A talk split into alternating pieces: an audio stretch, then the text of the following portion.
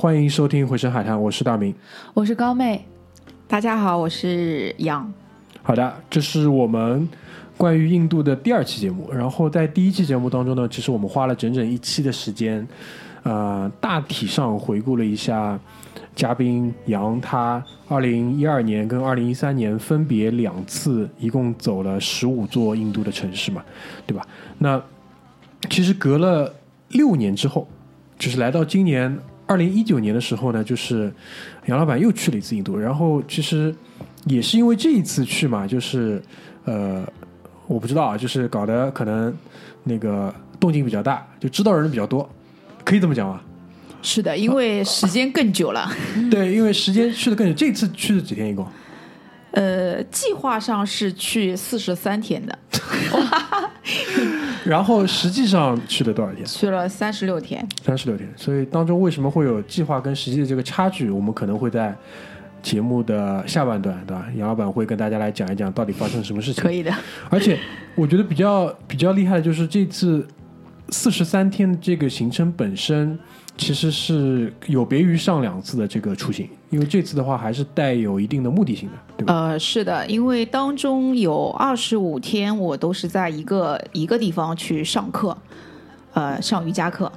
然后二十五天上就等于三个礼拜多，呃，是这样子的，你可以这么算，就是如果一天八小时的课，二十五天呢就是两百小时的课，就是呃啊，所以这个课确实是两百个小时一卖的，对吧？对的，就是呃，如果你上过瑜伽课或者上过瑜伽的教培课的话，很多人都会知道两百小时、三百小时、五百小时这种课程。就是有这个概念的，就两百小时算是一个什么样的水平呢？就是我不是很清楚。嗯，这对于水平来说，其实你你你其实可以这么理解，就是说，呃，如果你是一个入门的老师的话，可能你要上满两百小时的这个 TT 的 TTC 的这个课程，嗯，然后那你再上一个三百小时，你可以累积在之前，然后你可以拿一个五百 CCT，呃呃 TTC 的那这个这个呃证书，嗯啊，那你肯定是上的越多。或者说你的教学时间越长，肯定是说你这个老师更加的专业。嗯，当然我不是瑜伽老师，我真的只是一个瑜伽爱好者去上这样的一个课。嗯嗯，所以其实这个其实本身就已经很震撼了。说实话，就是因为我据我们知道，如果是对于一个如果瑜伽还算运动的话，就是瑜伽在其实，在很多人的心目当中，呃，是一种运动。是一种运我觉得对就是如果你单纯一点想的话，它是一个运动啊。我的点是什么呢？就是我们可能知道生活当中有些人为了某一个运动去海外跑马拉松就很多啊。跑马拉松。对啊我说第一第一个是跑马拉松，还有一个是什么？就学潜水。哦，对，我潜水们我们身边也是有这样一群人的，对吧？哦就是我们互相这也有考证的潜水。对啊，他们嗯也是其实以他的气瓶数，与以这个去衡量他的一个怎么说进阶的这个水平是什么样子的。嗯所以就是我我想还是先简单问一问你，就是你的这个瑜伽之路是怎么样开启的？因为到了二零一九年，今年 两百个小时，我相信肯定还是有一段积累了之后才决定要去学这个东西的吧？是的，呃，就像我前面说的，我二零一二年、一三年去了两次的印度，然后很奇怪的是，就是从二零一四年到二零一八年，我所有的旅行都在都在日本，除了有一次去了英国。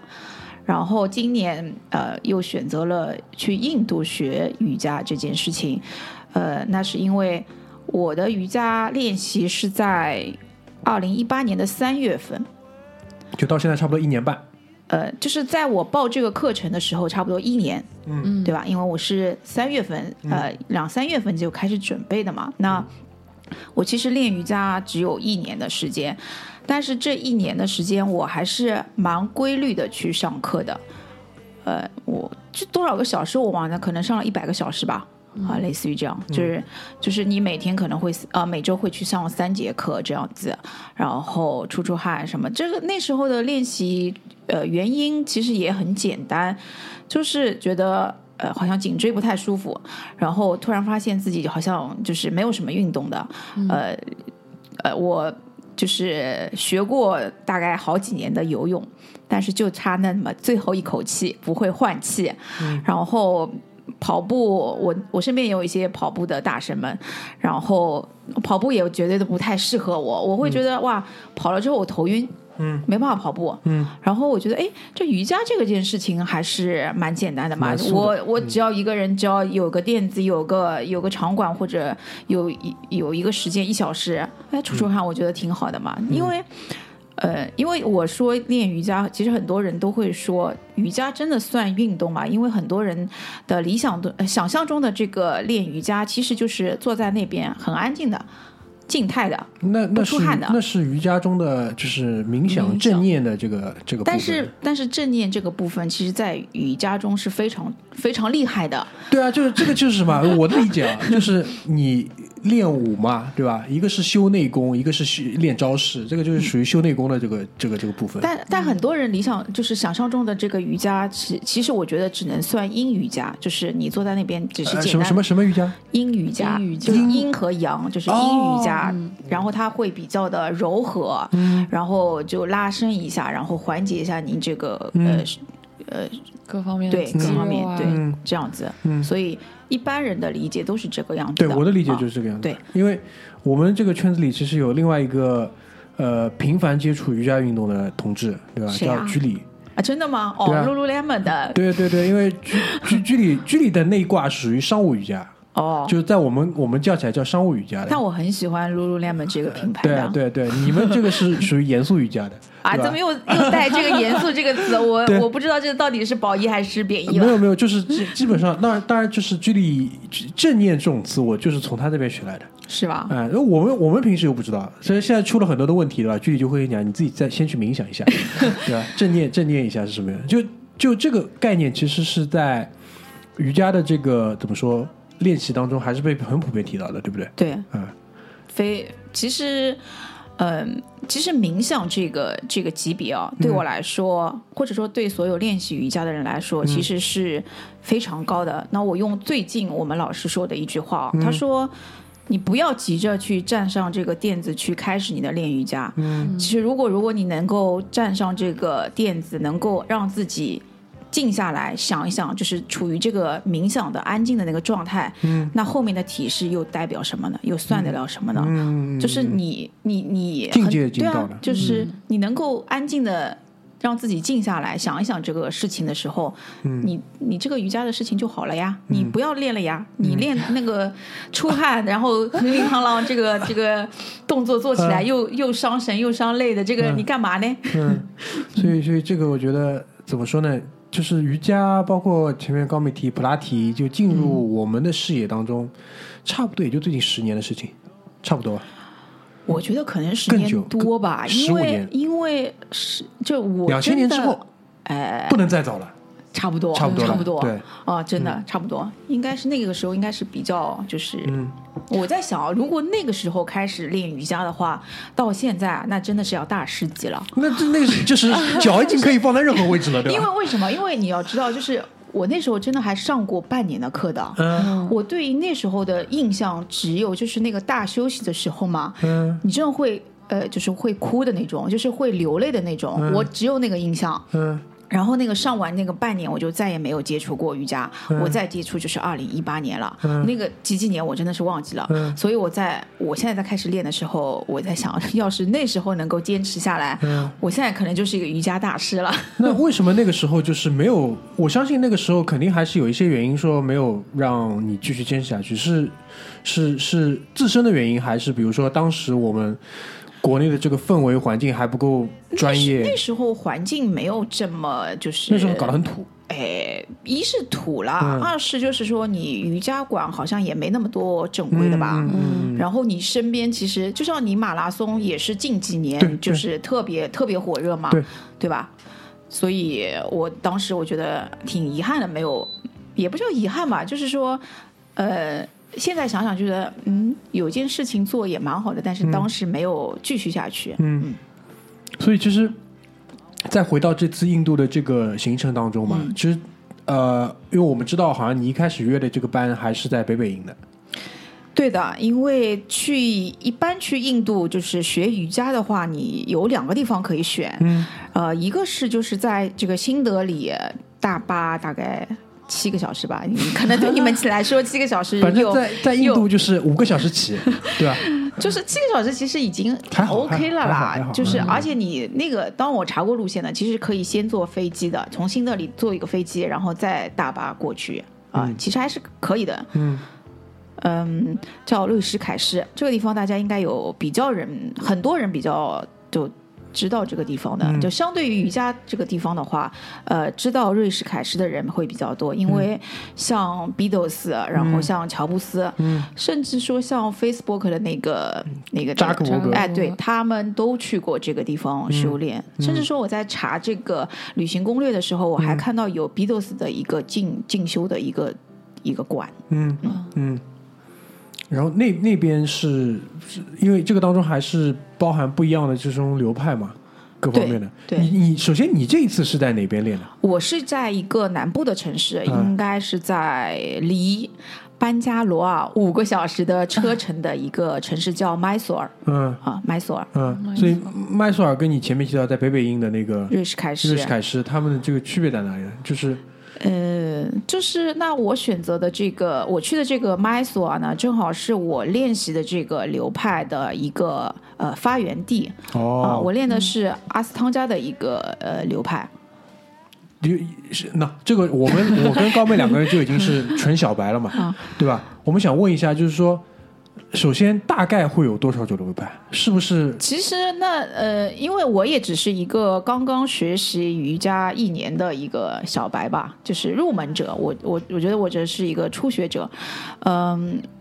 简单一点就是说，它你可以想象成，或者说你可以理解为，从哈塔瑜伽过过来，它分为艾扬格瑜伽和阿斯汤加瑜伽嗯啊、那我学的这个就是在南部的这个麦索尔，就大体上分两派，对，可以这么理解吧这么理解。然后他是真的就是南北这么分的吗？还是说就是因为因为这两个大师就是去了这个瑞士凯诗，呃，不是不对，那个艾扬格其实他是在普纳这个地方，呃，嗯具体地地址我也没查，就是在这边去发扬。那这两派当中，如果是你跟我们小白来解释的话，你会用什么样的描述去让我们明白他们的区别在哪里呢？呃，如果说艾扬格的话，其实就他非常讲究这个提示的精准性。哦，就是动作要规范。就呃，我一直听别人说，那如果你去学艾扬格的话，老师会打你，就拍你一下，也不是说打你，就拍你，就是意思没到位说你没到位，你这个没动作没做好，非常，因为。我呃，我觉得啊，就是说精准其实也是好的，也是一件好事，因为你做这个动作，其实你长期下去，你为什么要去瑜伽馆？你为什么要找老师？你为什么不是在家里自学，看着视频也好，或者说看着书也好？这就是要当面的让你告诉你这个动作做的不到位，或者说你这个扭转不对，或者说你任何的不对。所以我觉得，如果你要去学这个流派，或者说要呃知道长期你要练习的话，你是应该知道这个顺位应该是什么样子的。那我觉得这样也挺对的嘛。那还有说到这个阿斯汤加的瑜伽的话，其实它就是一种呃刚跟刚才的阴瑜伽比较相反的，它比较阳的那种的，它的流动性比较就是厉害，或者说讲究流动、呼吸的一种瑜伽。嗯，因为这个瑜伽。之后你会呃在很多的课程里面看到有这个流瑜伽，嗯啊，就是就是从这个来的。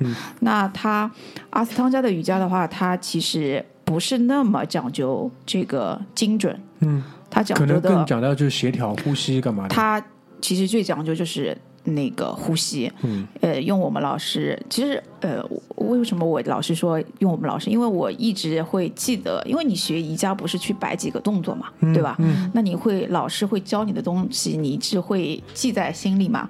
所以用老师教给我的，他说，那你呃，任何人都可以练瑜伽，除非那个人不能呼吸，嗯，对吧？嗯也要么就是很懒惰的人，嗯就懒得连呼吸都不愿意去呼吸的那个人是不能做瑜伽的，其他人都是可以做瑜伽的明白。啊。嗯就这这基本上就解答我们这个问题。那这次我是想到什么嗯就说什么，因为我我毕竟不是瑜伽老师，我还是一个学习的一个、一个初学者。嗯嗯那这次的这个六座城市的大致上这个行程是怎么安排的呢？行程是这样子的，因为正常的话，我应该去班加罗尔，就直接飞南部城市，直接五个小时到了，都要坐车。然后到五个小时到麦索尔嗯就去了。那我呢，就是非常的。就是觉得啊，六年了没有去印度了，我这次好不容易又有机会来了，我得安排一下吧。我先飞了新德里，嗯所以就去了我之前上一次节目当中说的，我又去了一下那个阿格拉，嗯因为我想重温一下当时给我震撼的那个那个泰姬陵，太极陵泰姬陵。啊。然后事实证明，就不如不如不如第一次这么震撼。对啊，那肯定是有一些，因为当时还想的蛮好的。那如果以后有两个人的机会再去一下，对吧？那现在这个实际上我还是一个人来的，然后还是看到那个你你考虑的东西肯定会更加多一点嘛。嗯，然后然后就是直接去练了。然后嘛，我就去了那个班加罗尔，待了待了一两天吧。OK，嗯，然后去了那个麦索尔了，直接飞麦索尔，调整了一天吧，应该，然后就开始练了。练完之后，呃，计划里面应该还有十几天的旅行。嗯班加罗尔这最近的这几年被中国人所熟知，还是因为它的这个科技，对，对吧？它被称为印度的硅谷。印度硅谷，很多我们的外包的这些供应商啊，包括很多的其实 call center，就是热线电话的那个技术支持中心，全是在班加罗尔，是就。是就是很明显的是，就是我、比如说晚上嘛，他们有一个星巴克要开到晚上好像一点吧，嗯。啊，然就是照顾后你进加班的人，对你进去看到的全都是那个苹果电脑，嗯，就是我在男 IT 男，然后我进去拍照，随便拍就是好了，九张照片九空格一发就可以，朋友圈，嗯就就这样，类似于这样。整个城市班加罗尔给你的观感是什么样子的？新吗？这是一个新的城市吗？就像深圳那种，还是说不是，不是这是一个很一个很正常的大城市。那我因为一般来说，这种产业会在一个城市发展起来，应该还是有大学的嘛。它它是不是以前也是个大学城之类的这种，就是有比较好的教育基础，所以说那个地方发展起来了。呃，这个我倒是没有仔细的去查过，但是应该是说，呃，你能够在班加罗尔找到这个工作的话，应该这个人的学历应该也是蛮高的。就是门槛是比较高对的 OK，对的明白。我我在路上，我记得在出租车里，我还看到三星的这个这个这个这个总部还，嗯，就三星在那边可能一个什么什么什么地方。哎，对 OK 啊，就还是蛮就是大城市吧。嗯你有，我觉得大城市还是比较乏味的吧。嗯，嗯我还是比较偏向于这种小城市。对的，然后你你看尽这个城市所有的嗯分，就是各个方面嘛。大城市，大城市就是有一个好吧，我记得我当时在这个班加罗尔的出行，从多年前的突突车，嗯改成了打 Uber。啊，至少是有四个轮的这种正对的。就是你你打的打车打 Uber 比你坐突突车更方便、更节省，嗯甚至说有定位。所以就我又说了那句，就是感觉都不像在印度了。对的，就是你一个人很安全呀。嗯，对吧啦明白。啊，那就是班加罗尔好了之后就送进去练习了，对吧？开始对，然后就就是两百多少天啊？二十25五天两百个小时。就我我特别好奇这一段时间是你每天的状态是什么样子？就是你是每天有没有就是上到后面觉得乏味，还是说每天都是有在接受新的东西的这种？是这样子的，就是说，呃，因为你在一个地方待那么久，嗯其实你就更加的能够深刻的说，我来过这个城市，因为我。对前面一期我还说你在一个城市待两天，嗯你怎么能算就去这个地方玩过呢？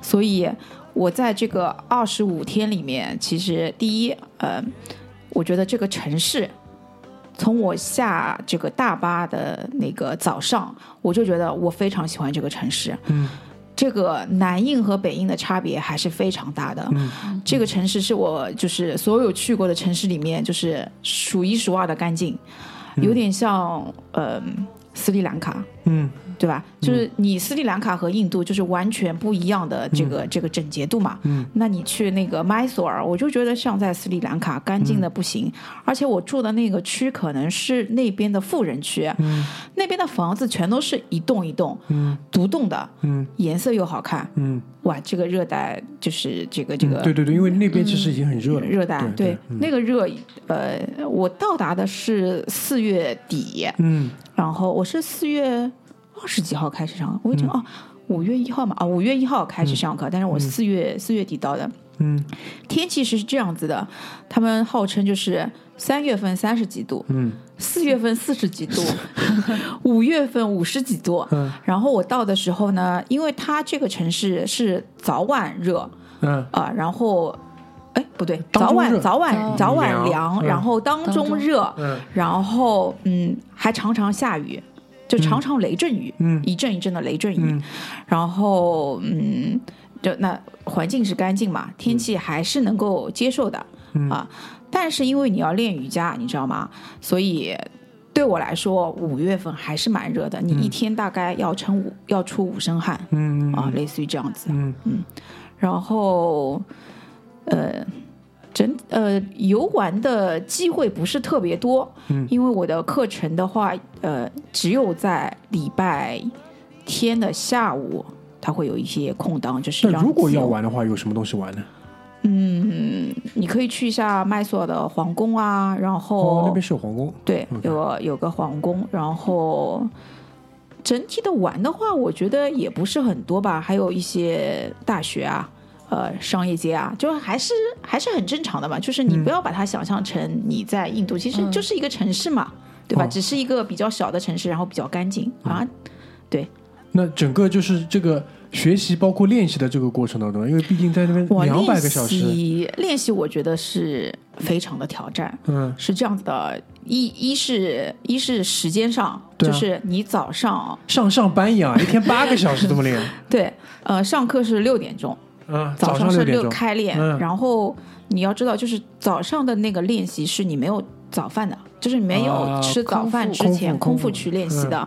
那因为就是你住的地方还有跟学校会有一些呃距离，嗯，甚至说我们在练习之间还有早读课，就是背瑜伽经、或者说哦，朗读瑜伽经。嗯。然后，嗯，就是我的闹钟一般都是设定在四点半或者四点四十这样子的情况的，嗯。啊。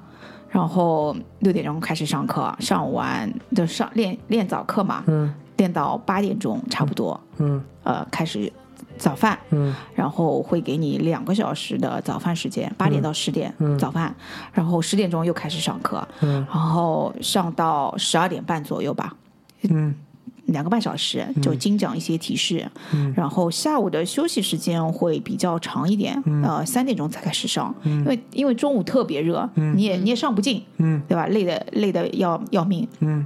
热的要命，嗯。然后三点钟再开始上课，这个上课的话就时间不。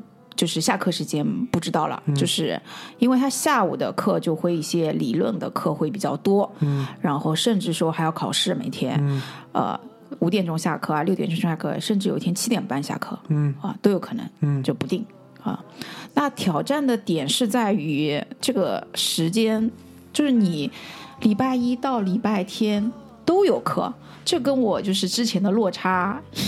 非常的大，呃我第我第一天看到这个这个课表的时候，我差点想哭，我想回去了。就嗯这个，我觉得没有办法做到，就是你让我休息一天呗，就、嗯，对啊，休个假出来比上班还累，但是最后啊，就是我还是习惯了这个这个作息，甚至说我回来之后，每天都会五点多钟醒。嗯。啊、那个就是。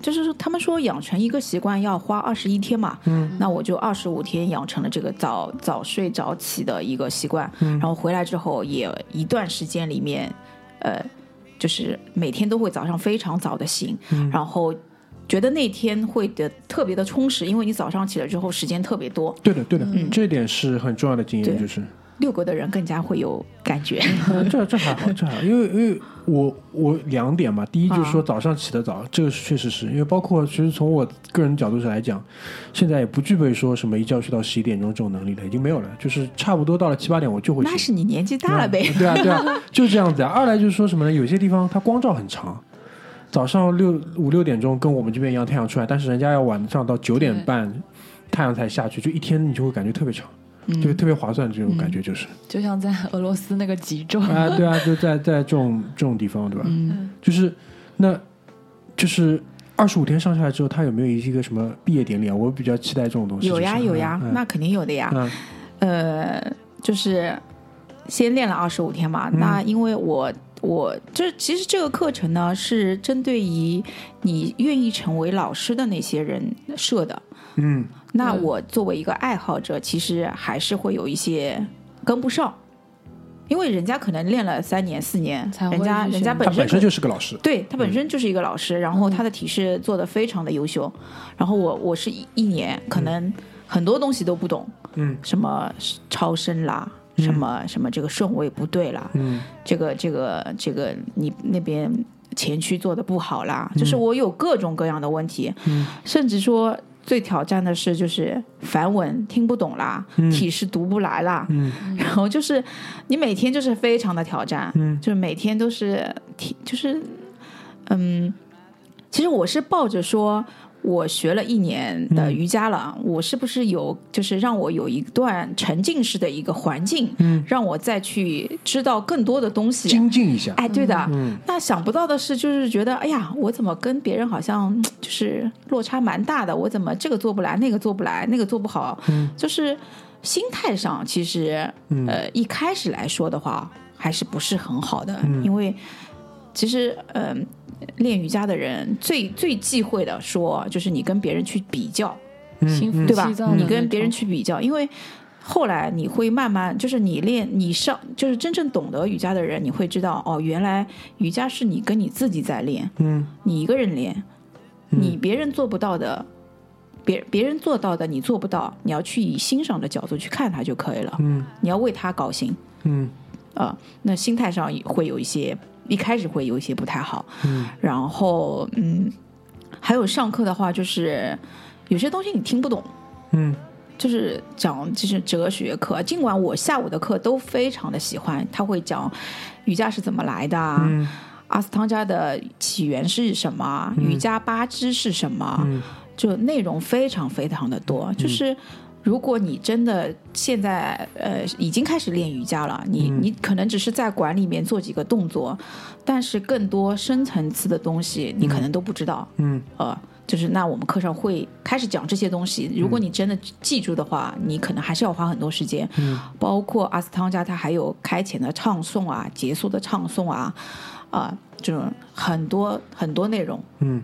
甚至说，呃，我们我觉得我的那个课程里面的解剖学还比较少，就他会讲一些人体，因为我嗯每个人、对每个人呃不一样的，为什么这个动这个动作这个人就能做到，那个人是做不到的，有可能对的。对对他来说可能会比较难对。啊、然后毕业典礼的话，其实嗯，我觉得还是比较就我的点在哪里？知道？我想跟你分享。就比如说，有一些类似的这种活动，比如说拿潜水来讲好了，潜水他们比如说考出来了，啊考 O W Open Water 考出来之后，就潜水它这个领域基本上是晚上烧烤、啤酒，这就是他们的庆祝的方式。我的点是说，瑜伽这样一项运动，它的一个方式肯定不是那样子的，那会是什么样子的？就是啊，这个这个我猜 好，像没有哎，就大家大家一起做一套，还是我说我只记得就是最后一天的那个练习，因、嗯正常的话，我们不是早上练一练两小时吗？嗯就是结束了嘛。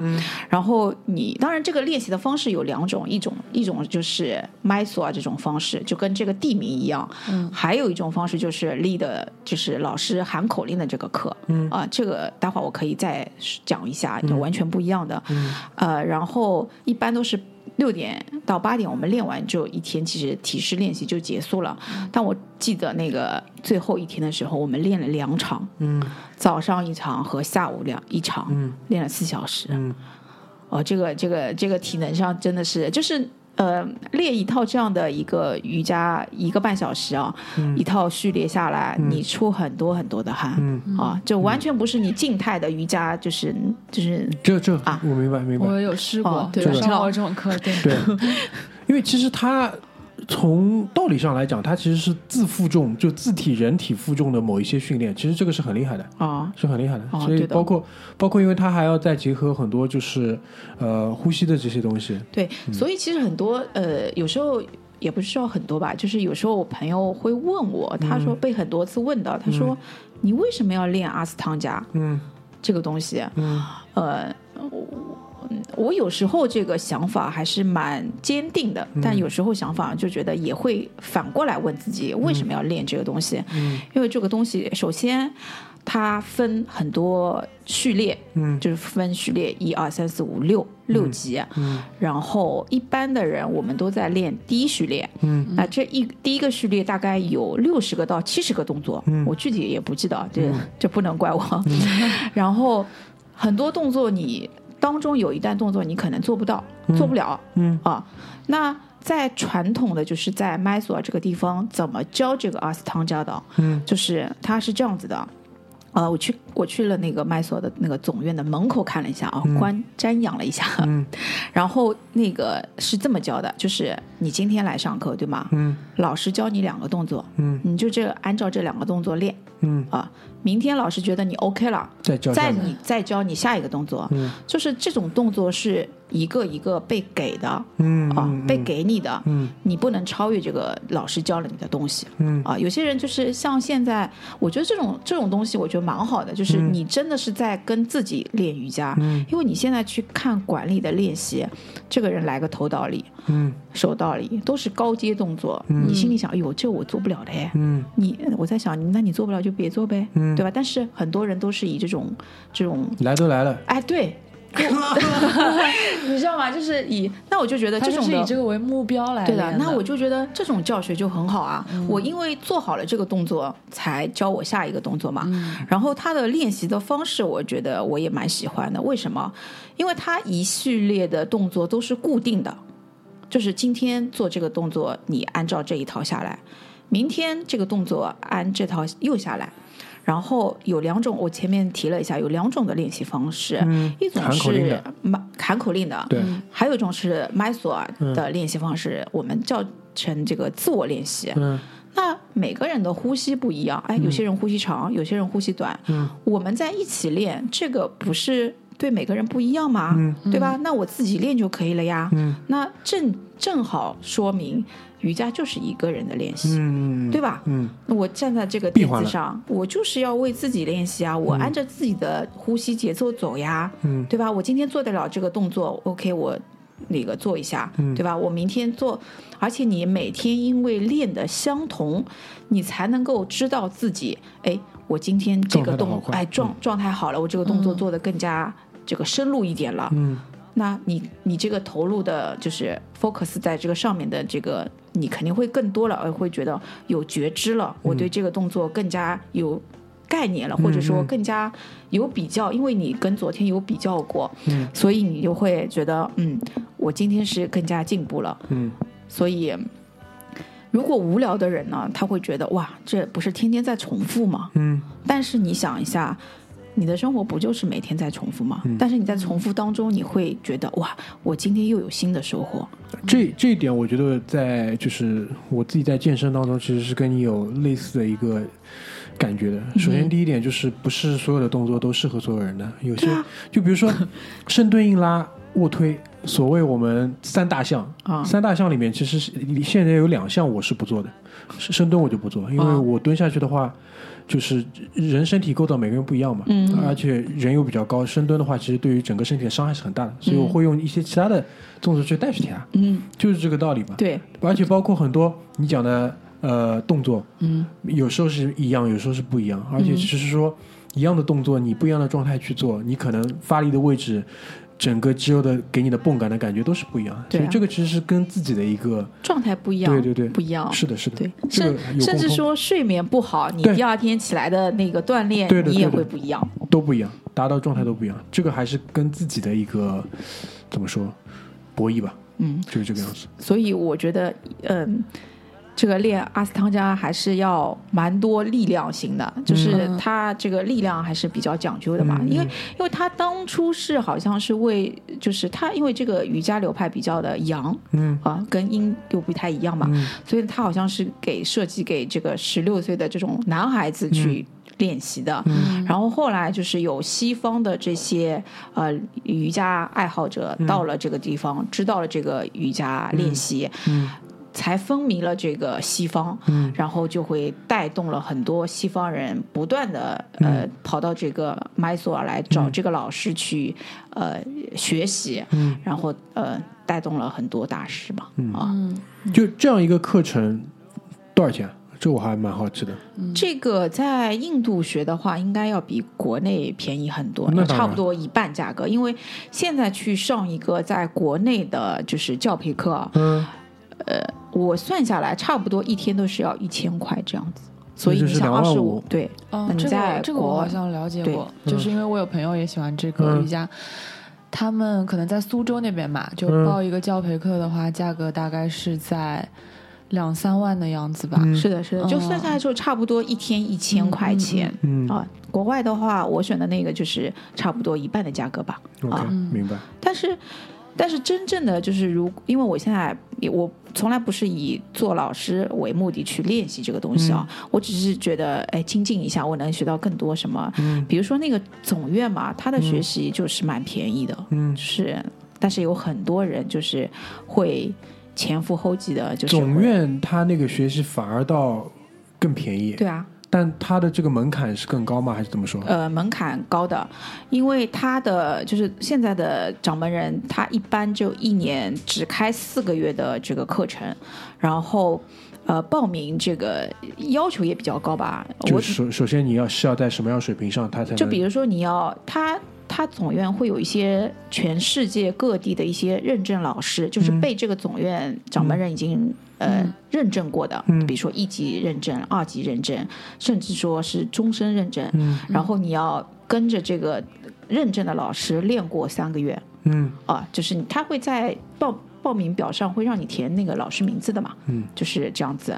但是还是会有人就是会呃一一年，然后往返的这种第二年、第三年会去练习。所以你是当当初在就是国内就是已经跟没有没有，我我只是、我只是练了一年的瑜伽，然后我嗯觉得这个阿斯汤加的这种方式，你看又可以自我练习，又有它有一套就是呃完整的完整的这个序列的一个表让，就是、就算我以后就是能够熟知了这些。动作之后，我就其实可以在自己家里家里练嘛，我就不要在外面上课嘛，嗯因为我觉得哦你练瑜伽，你又不是去，就是你去上课，它真的真是一种健身。嗯如果你真的能够在家里做到，你想今天我去练习，那才是真的开始练瑜伽。因为你在家里的练习的状态啊，跟完全。完全跟管理不一样，嗯因为呃，管理的这个也不叫私密吧，就是那个管理人多，嗯，其实你的这个气场非常的好，能量场非常的足，嗯，他是就像有些人他会约你一起去锻炼嘛，为什么？就是你两个人有个伴嘛，对吧？你的就是会有一些督促，尽管你在练你自己的动作，别人在练别人动作，那你在家里你只有一个人。你一个人怎么能够把这个东西事情坚坚持下来？嗯你每天怎么早对练？自己督促对对自己对对，嗯是这种当然，我还现在没有培养成这样一种自我练习的方式。嗯但是我就当初为什么选这个？为什么要选择阿斯汤加？这个是我当时觉得啊、我是不是有一天能够自我练习？明白。那关于这个瑜伽的这个练习，包括整个麦瑟尔，就还有什么想要跟大家分享的吗？呃，就是我觉得练瑜伽这件事情，我觉得真的是要慢慢来吧。嗯，就你你急不得，嗯。就像你鱼系列里面有那么多动作，老师常常说有一个动作你可能卡在那边有几年，嗯。就像就像你一份工作你做了几年之后，你也有个停滞的一个阶段，嗯对吧？嗯。那我觉得就是瑜伽教给我们的不仅仅是一些动作，嗯。很多东西就是要在思考。所以我回来之后，我现在又报了一个班，嗯啊、报了一个三个月的一个早课班。嗯那个早课，因为我现在回来不是要上班以及嗯练习嘛，甚至要早起嘛，嗯所以这个颠倒时差上来说，一直在连环转。嗯我其实还蛮累的，嗯呃，我我又就是在问自己，那我为什么要练阿斯汤加？我为什么要选择这种方式去？它给我的生活或者说工作，嗯或我的思考会带来些什么？就有时候一直会自问自答，就是想会想，就会让你想的很多的。嗯嗯，我有时候觉得好像单纯一点，如果你真的只是把它作为一种健身的话，是不是更快乐？嗯，我我不知道。对，我不知道，嗯就是你，我还不知道这个答案。尽管就是从今年两月份有这个想法，要开始去瑜那个印度学瑜伽，学阿斯汤加，然后回来之后，呃，经历了这个一个月的苦练，苦练之后，呃，觉得嗯，好像还挺好的。就是我觉得好像慢慢走上了这个阿斯汤加，但是嗯现在练练，我又觉得嗯，那我到底为什么要练习呢？嗯就是而且我们。呃，现在这个老师也蛮好的，David 老师，嗯他其实讲到更多的时候有一个词叫传承，嗯就是阿斯汤加就是传承。嗯呃，他不是有一些认真的老师吗？嗯呃，那些老师只教他从老师那边学到的那些东西给、给他新的学生，嗯就是他没有一个任何一个创新的东西在里面，嗯他只能跟着就是沿袭多年来，对对对对对，嗯就是这样一个过程。那有时候我也在想，因为像我的工作当中，我就讲究你要有个创新，嗯对吧？嗯那你那你现在就是你你甚至不能就是老师说让你做这个动作，嗯或者说觉得你今天状态不好，老师说你停下来，嗯你正常的话。你做就是你练习这样的瑜伽的呃这个流派的人，你就应该觉得我应该是要听老师的话，停下来了。嗯那有时候我在想，那就像你工作，有时候你会觉得太累的时候，你你想自己拼一拼呗，嗯对吧？嗯，顶过去。对啊，嗯那那但是在那个状态里面，你就要听老师的话。有时候就是跟你跟你生活当中或者工作当中的东西有一些反差，但是你练这个瑜伽呢，你又想，哎，我是要帮助这个我的工作和我的生活的，但为什么在这个时候它完全又是背道而驰的呢？就所以我就。我就想的蛮多的，真的，我就思考的蛮多的。尽管我有时候没有什么答案，我甚至说老师提问的时候，我我往往就是屏住不想问这个问题出来，嗯但是我就一直在思思考当中，嗯，啊，就是我平时也不太跟别人分享这些东西啦。那我觉得你可以问一问大师嘛，讲不定大师可以 就是就是他他可以他可以用一个其他的一个方式，就是可能把你引导到另外一个 level 上。我猜啊，我不知道啊。对对，嗯就是在大师嘛，就是、就是用瑜伽的这个词汇嘛，就是 guruji 这个这个词，呃就是那个有中文的意思吧？就是嗯，呃我我一下子够牢了。嗯 就是这个词，然后它什么意思啊？就是说，真正的这个大师，其实不仅仅教教你瑜伽动作，嗯其实他其他方方面面，哲学你可能都在他身上学到东西。这个就是练瑜伽，是不是说的太玄乎了？没有没有没有没有，这个这个是我们不曾了解，因为这个居里的这个商务瑜伽平时也不跟我们讲这么多的，一般跟你讲这个垫子为什么这么薄这么厚，对吧哦，？那那我 我可以跟他稍微聊聊，那有机会的哈。嗯对，本来因为这一期还是蛮想他可以一起来的嘛，哇好吧？所以我觉得这一部分也是对于我们来说是一个新鲜的补充嘛。就录节目的这个怎么说，好处跟他的一些我们的私心就是在这里，还是希望可以听到很多不曾知道的东西，对吧？因为我们没有去过。麦索尔，但是现在搞得很对那边很熟一样，对吧？知道知道总部天哎总部门口在哪里，对吧？这个都已经知道了。所以我们会继续推进下去。所以，呃，麦索尔之后，你说了，本来还是安排了十几天的一个行程的，嗯但最终去了一个地方之后，就哼，我去了两个地方，两个地方之后，对吧？就我们来谈谈二十五天课上完之后的故事吧，对吧？因为，嗯、接下来要谈到的这个地方，也是我觉得在我们这次做准备的时候，蛮早你就拿出来再和我们分享的，对吧？也是我觉得你这一次行程当中还是蛮怎么说，蛮蛮得意的。我去了那个地方之后，有这种感觉吗？是的，是吧？其实是嗯。这样子的啊，就是就像我们第一期的时候讲了很多个城市的那种感受嘛，嗯。然后这第三次的话，其实有两个地方我觉得感受也特别好的，一个是就是呃李安的那部电影嗯，叫什么来着？啊？少年派，少年派就是啊对的那个少年派的奇幻漂流，所以那个去了那个本地治理那个城哦市，它其实也非常的非印度。它是哪种风格的？是它第一，因为在南部，嗯然后靠海，嗯然后当地人还特别的讲法语，所以哦我、我我感觉就是像在小法国。然后它那边有一个，它好像分两个区，一个分一个叫那个就是哎法国区吗？我有点有点有法语点区吗？法法国区吧，应该。嗯然后他就那边有一个长长的海岸线，然后嗯，就非常舒服吧。就是你在那边就是，呃，怎么讲？啊、典型的海滨城市吗？是那种是观感吗？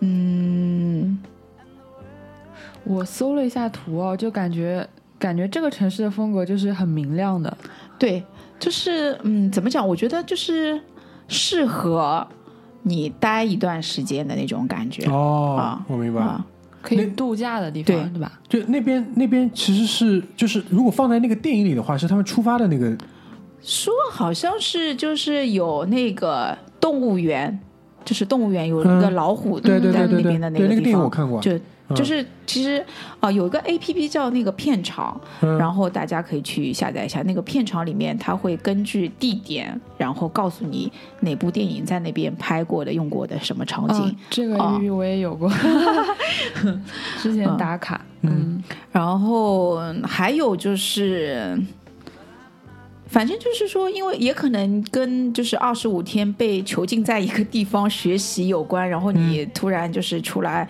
要旅行，然后第一。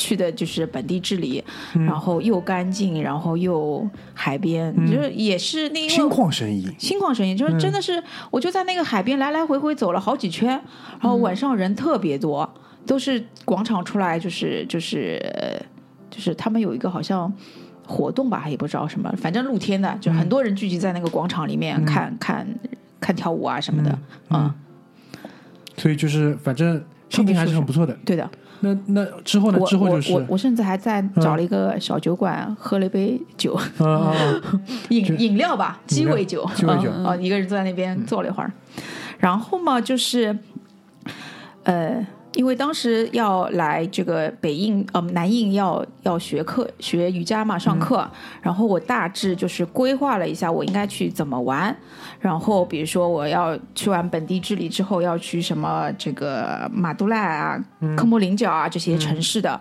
但是我在搜索的时候呢，发现了一个让我特别感兴趣的地方，嗯。因为为什么感兴趣？因为他的介绍说是一个乌托邦的城市，嗯。啊、简称叫也不是叫简称，就是你可以搜这个黎明之村，嗯。嗯。然后，嗯，因为当时我看了一些呃介绍并不多，嗯。但是每一篇介绍里面都会把这样一个地方形容成乌托邦。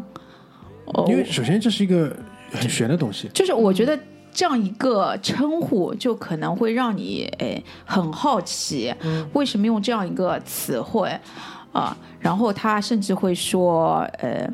她她是一个，她是一个法国的呃女士女士在那边建立的，应该是有五十一年的历史，应该一九六八年开始，呃两月份建立的吧。然后呃，她呃，他的理想就是想要打造成就是一个不属于印度，属于全世界的一个地方，嗯让所有的人，不管你呃贫穷富贵、职身份，呃来自于哪里，可以聚集在这样一个地方啊、生活，嗯。啊、那印度政府对于这个东西的态度是什么？就是现在现在反正也是允许你的。我觉得，呃，因为我，呃，我我忘了是我出发前看的书，还是就是出发回、呃回来旅行回来之后看的书，就是说，它也可能只能在这样一个地方，就是正好在印度这个南印这块地方，在本地治理过去大概十五公里的一个地方，找到了一个这样一个地方，小村啊小村庄，去让它成为一个号称哎不对，不能说号称，就是介绍为乌托邦的一个城那市。你那你自己真的去了那个地方之后，你的观感是什么样子的？呃，因为要旅行嘛，对吧？我我是从那个本地治理，呃，嗯，租了一辆出租车，让他来接我去了这个黎明之村，呃，大概十五公里嘛，大概也就半小时的车程嘛，对吧？对啊，就很快嘛，到那边，呃，进去的时候。反正上手这个司机就问我你会不会法语，因为那个呃创始人那边的人都叫他母亲 mother，就这种就很可怕了，已经。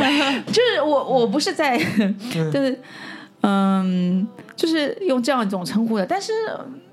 怎么想？就是说，因为你们还没有去过，可能听这些东西都还蛮玄乎的，就觉得你在讲什么。但我因为去过了，那我觉得这种东西，甚至说我也看过一些这样的介绍，或者当时西方人士，包就是特别是法国人，知道这个人在这边，就是在印度。创建这样一个村村落的时候，有很多人都是为了这个他来的。就我相信，总会总归会有这样的人的，对啊。然后我到了那边的话，感受的话，怎么形容啊？这个，嗯，是他会有一个。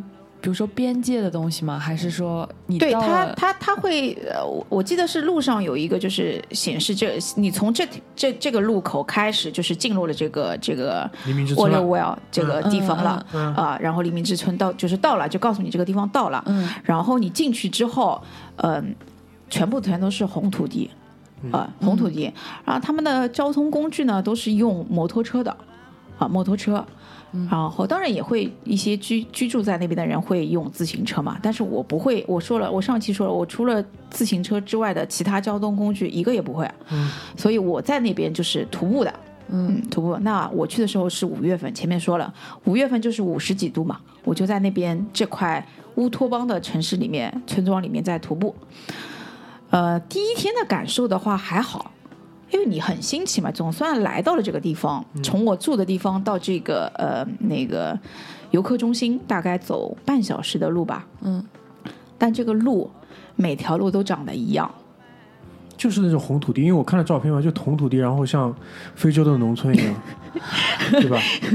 是的，就是这样子的，的确是这样子的。因为因为首先第一点，我们如果说对于这个地方号称乌托邦的地方感兴趣，肯定不是感兴趣它的风景。肯定还是感兴趣，就是里面的人到底在做些什么东西，对吧？因为他肯定是没有一个像在外面的印度社会这种秩序的，那他是以呃没有那种秩序，他有自己的秩序，就这些东西。其实他分配的还蛮好的，就比如说这块是学校，啊，这块也是瑜伽练习的地方，然后甚至说有图书馆。其实它的它的建造，毕竟已经五十几年了嘛，它其实建造的还没蛮好的，但是。其实我后来一个地方也没去，嗯，太热了，实在是太热，没办法，没办法动了。就是到到了那块地方，所以我觉得很，其实他介绍的这个东西，我觉得的确是蛮好。因为乌托邦这样的字眼，其实如果有一些幻想情怀，就不是那么现实主义的人啊，他对这样的一个字眼，肯定是非常有好奇心去瞧一瞧的。是的。然后我当时出发前就特别激动，觉得哇塞，包括这二十五天这个苦练，也是因为这个乌托邦的一个一个小村庄支撑着我，你知道吧？然后到达那边之后呢，第一天我觉得状态还蛮好的，因为你走走。呃，看看，然后宣传什么的，然后整个它五十年的历史的一个介绍，然后我连宣传画都看了，那个就宣，它有一个在一个厅里面有一个宣传的一个小影片，大概十分钟左右，我还看了二十分钟，就讲这个历史是怎么来的什么的，然后。他们他这边就是最最引人注目的一个，就是一个金色的一个球，呃，现在我可以觉得就是像一个金色的马戏团，嗯，就是就是那个马戏团站是吧？大帐篷的那种，哎，不是，就就就闸北公园那个就哦，上海马戏城，哎，马戏城就是金色马戏城，我觉得就是这样一个圆形的一个，呃。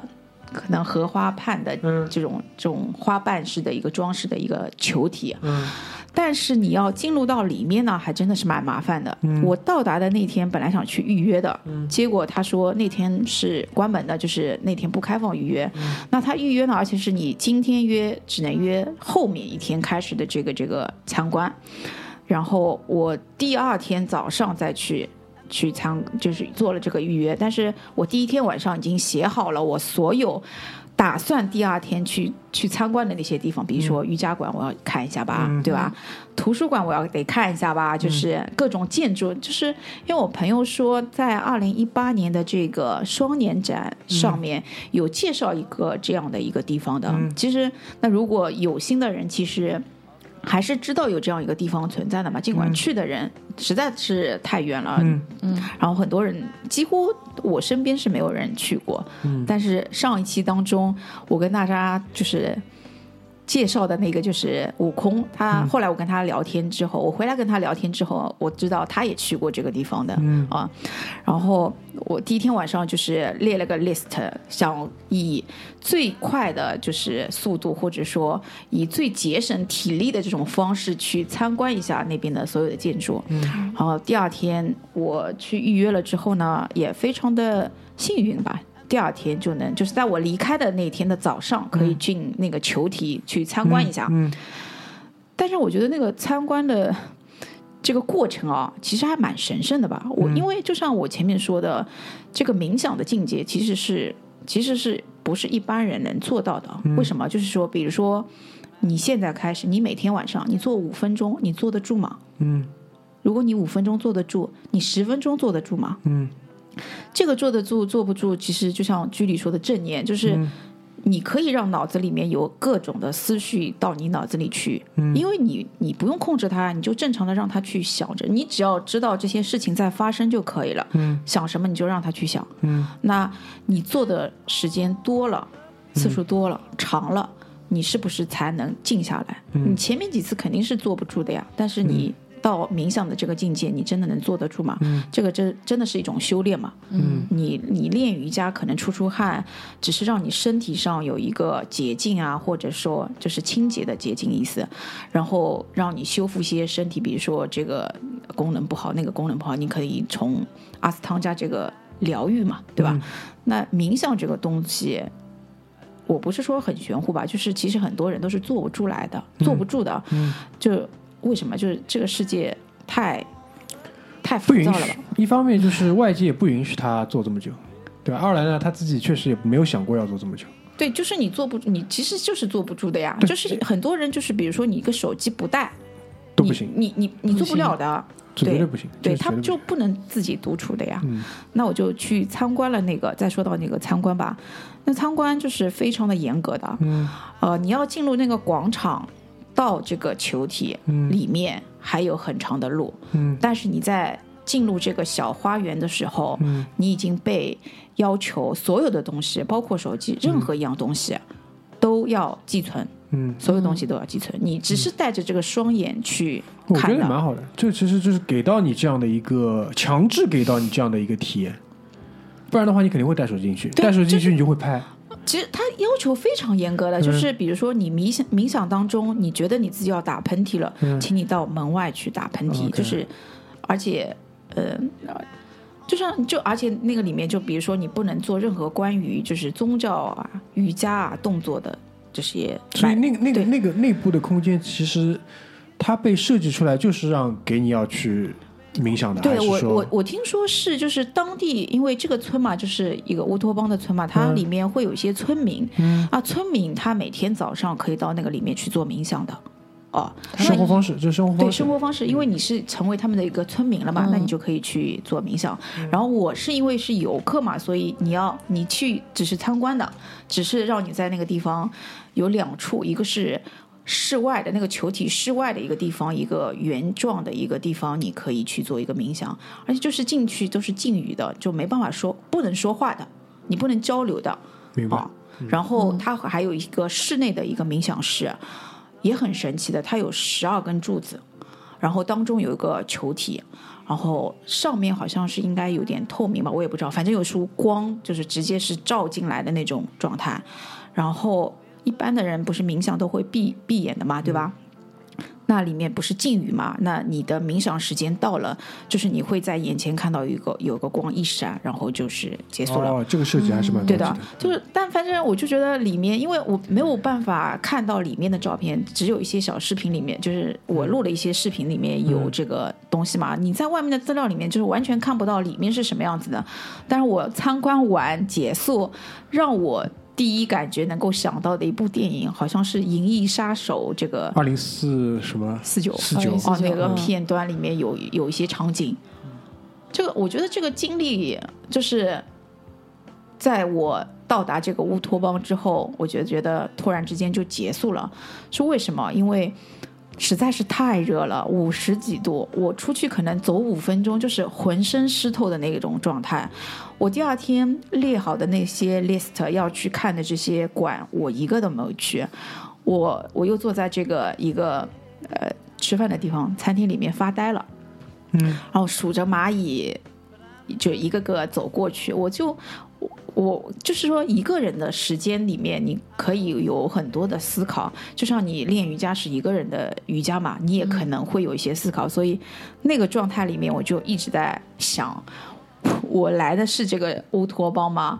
乌托邦这样的字眼，这么就是有一个情怀的一个字眼，它不应该是一个有实体的一个东西啊，就是它还是放在你心里比较好。而且我觉得这个这个五十一年的历史了，就像你说的，像一个一个一个村庄一样的一个地方，我就觉得跟我的落差非常的大，嗯，落差非常的大。然后，嗯，就是名过其实，就是如果要讲的话。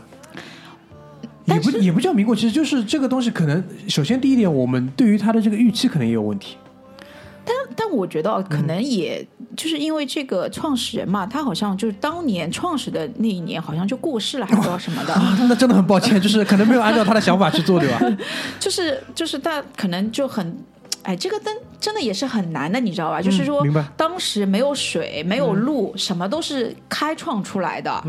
你那些人都不是为了钱而来的，嗯为了创造一个这样的一个家园来的。那你想，这个发展的过程的确是缓慢了一些啊。对我来说，辛苦了一点哦，对的。然后。因为我出来的时间不是也蛮久了嘛，练完这个二十五天，然后又加一些旅行的时间，我在那边就是觉得特别疲惫，嗯啊，疲惫到已经就觉得精疲力尽。觉得这个乌托邦的地方应该在我家里，嗯，然后我就一拍脑门，那天晚上我就想我应该回家了。嗯就是等于后面本来练完十几天的一个安排，其实就有有些地方就没有去，就直接回家了。对啊，因为、也可能是因为觉得后面的旅行大概也走不动了，因为要坐夜巴，然后就是一晚上的火车，我觉得这种消耗好像有点大。你一个人，对，那就因为这次的确是我一个人去的嘛，嗯。就觉得。从五个人到两个人到一个人，对吧？对，是的，是的，是的。所以就当即就决定要回家。就就觉得，就是说，我就觉得乌托邦这个东西不在乎地理位置，嗯，它只是一个概念性的东西，就是说。你觉得这个地地方是一个乌托邦，它就可以是一个乌托邦。我为什么为了找寻这个乌托邦，要就是花这么大的一个代价来了之后，就是有些东西就是说你不看可能觉得心不死，但是你看了之后会觉得有另外一种想法。我觉得嗯，我应该回家了。但是我觉得印度这个东西，嗯，还是有点像，就是让你会有一点上瘾嗯。哦，这个东西就有点可能适量吸一点，嗯。会让你缓解一些，就是哎，你你你前面就是第一期的时候，你不是说会有一些各种印象，或者说有各种好奇心嘛？嗯。那你适当的可能就选择性的去几个城市之后，嗯。你反而会上瘾，嗯。就是这，所以也是我为什么就是一而再再而三的去印度吧。嗯。就其实包括可能还有一个原因，我觉得就是因为对于可能中国的旅行者来说，这个地方就是不是那么热门的，就通俗的来讲的话，所以说。所以说，就是你会有这种想法啊，想要去去多看一看啊，了解一下。我觉得呢，就是国内就是绝大多数的旅行者还是处在就是我们现在这个阶段，还没有到严肃旅行者的没有没有，这个阶段。我觉得其实啊，我嗯我我一直觉得就是说，其实每个人都有不同的旅行方是的，是式啊的，，他有些人是度假，对啊，他不是旅行，那是两码事情。就是就是就是，呃我觉得很多人就是我同意你前面说的这个观点嘛，包括我现在自己也会，呃，分配我每次我一年要出去两三次，有时候三四次。那这一次的目的可能是度假的目的，就比如说我要换一个环境，我真的是需要呃放松。但有一有一些目的，我是带着一些啊、呃很明确的一些任务。对吧？就比比如说像你要去上课，我要去做一些什么事情，嗯在这个过程当中，就是去做一些游览，这个还是不一样的。嗯所以我觉得，呃，两期节目其实我是一个听众，就是我听下来之后，呃，基本解答了我对于印度的很多的疑问。没有没有，我只是就是小小的从我三次旅行的嗯经历来，就是讲述一下我个人的，就是对这些城市到底嗯看到了什么，或者说感受到了什么。嗯其实我觉得现在就是你旅行结束了再看，嗯就是其实每次结束之后。甚至说，我第三次是从四十三四十三天的一个计划，到了三十六天就回来了。嗯，当时我觉得我可能再也没有勇气去印度了。但现在又缓过来了，现在觉我得还行就嗯觉得 feel，better right now。对啊，我就觉得还可以啊。那就是我还跟我同学说，麦索啊我得还得去一次，嗯，再去两百个小时，就是 不是啊？我就下次，去总院了呀。对，我就觉得应该去总院了呀。但是嗯，但是我觉得我不急，就是总院这件事情，就是你慢慢练啊，你你你练了练了练了，该到总院的时候就时间到了嘛，嗯对啊。但是我就觉得，嗯，印度还是蛮神奇的吧？我觉得，但是有一点啊，我我从来没跟家里人说过我去过印度，这所以这是为什么你现在可以去到三次，对吧？可能如果一开始就说的话，一次都去不了。嗯，好呀，最最最最后，啊，呃，因为你跟我们列了一张 A 四纸的这个推荐的书跟影片嘛，是的，是的，就是这样好吧？嗯，呃，你给大家推荐三个，可以是电影，可以是书籍，就是推荐三条有关于印度的这些文化上的这些书籍也好，文化上的纪录片也好，影片也好，让大家可以去试着从这样的一个渠道去了解一下印度，可以啊，好吧？好的，呃，其实我第一条写的一个电影叫《在恒河游蝶泳》。嗯这个是个名字就我很屌，这个是我就是我印象当中，我好像接触的第一部的一个印度电影。嗯，啊、然后好的，它很从这个名字里面，其实就是说，在瓦拉纳西恒河边上有个，哎，我怎么我我是不是不应该把那个电影的剧剧透出来？都可以，都可以，你愿意简单讲一下也可以，你不讲也可以，就是就讲了一个拉着拉杆箱，因为我在印度其实旅行的话都是背包客嘛嗯，这就很反差的。她是拉着拉杆箱的一个日本女孩去恒河学学游泳。嗯我觉得这部电影出。就是你对印度还没有什么印象的时候，或者说你根本没有去过，你可以从这这部电影开始看，我觉得蛮好的。好的，嗯，第二部，第二部啊，嗯。呃，第二部我想讲的是那个，哎，去年非常火的一部电影叫《调音师》的，你们应该也都看吧？嗯，看过哦看过，就很多人都在去，就是说，呃，在讨论他最后到底是眼睛瞎了还是没有、嗯。没有瞎嘛？这个嗯。啊，我为什么要提到这一部呢？是因为他我记得啊当中他有提到过普纳这个这个城市的，嗯因为它也跟瑜伽有关系的，嗯所以我还建议大家去看一下。因为这部电影哦，就是它是一个开放式的一个结局嗯啊、嗯很多人应该会觉得这个，嗯，就反正就是说有。你看了之后再去看一些呃文章，它会有不同的解读，你可能会漏了当中某一些细节，所以这部电影尽管跟跟跟城市不是特别有关，但是我觉得这也是近期印度电影里面非常出色的一部，嗯啊。然后其实有很多好的电影，比如说《三傻大闹宝莱坞》啊，很多人都会知道的。对，这个就很出然。后什么《穿越大吉林》这部电影也是很多人知道的，《涉外大饭店》我不知道是不是有人知道，就是讲了四五个呃老老老老年人，嗯然后组团去这个印度玩的一个一个过程，嗯。我觉得也蛮有意思的，嗯。嗯。然后像上一期当中的话，我有提到过《孟买酒店》这这部电影，哇天啊，我觉得那个还原度或者说紧张程度真的不亚于看一个一个恐怖片吧。嗯。嗯，呃，然后最最想推的一个纪录片啊，有两部啊，嗯。呃，这也是我其实很早之前看了，但是我看了之后的这个震撼还是蛮大的。一部叫《天地玄黄》。嗯。啊，另外另外一部叫《轮回》，这两部呢其实是应该是同一个导导演拍的，然后他呃时隔了将近二十年吧，是嗯对吧？二十年，然后他是没有对白的，嗯拍各地的一个一个景色的一个纪录片，嗯当中有很多涉及到呃印度的场景。好呀，我觉得，我觉得这两部其实不是去印度的人也能看一一下，真的是蛮震撼的，我觉得。然后我有列了这个写书的话，我列了那个一个作者叫 Nabar，嗯他有写过印度三部曲。为什么我会讲到他啊？因为我看到过他真人。真的，对他有一年，我忘了几几年了，他在这个上海书展的一个活动上面来哦一个出席过，所以我近距离的有看到过。当然，他现在已经过世了，嗯呃，就前前几年，我也哪年，我现在记记忆力现在越来越差了。嗯。然后还有一本书是我去年读的，嗯。呃，叫《我在印度的七百零一天》。嗯。讲的是一个，就是有一个呃人被选中了去一个学校担任那那边的一个中文的一个老师，嗯。讲他在那边的一个七百零一天的经历，嗯。所以就是他这种他文笔的非常的流畅，而且也非常的有幽默感，就像你看博客这种轻松。然后呢，他也讲到了非常多我之前去过的那些城市，嗯，所以我比较有共鸣吧，所以我还比较推这本书的啊。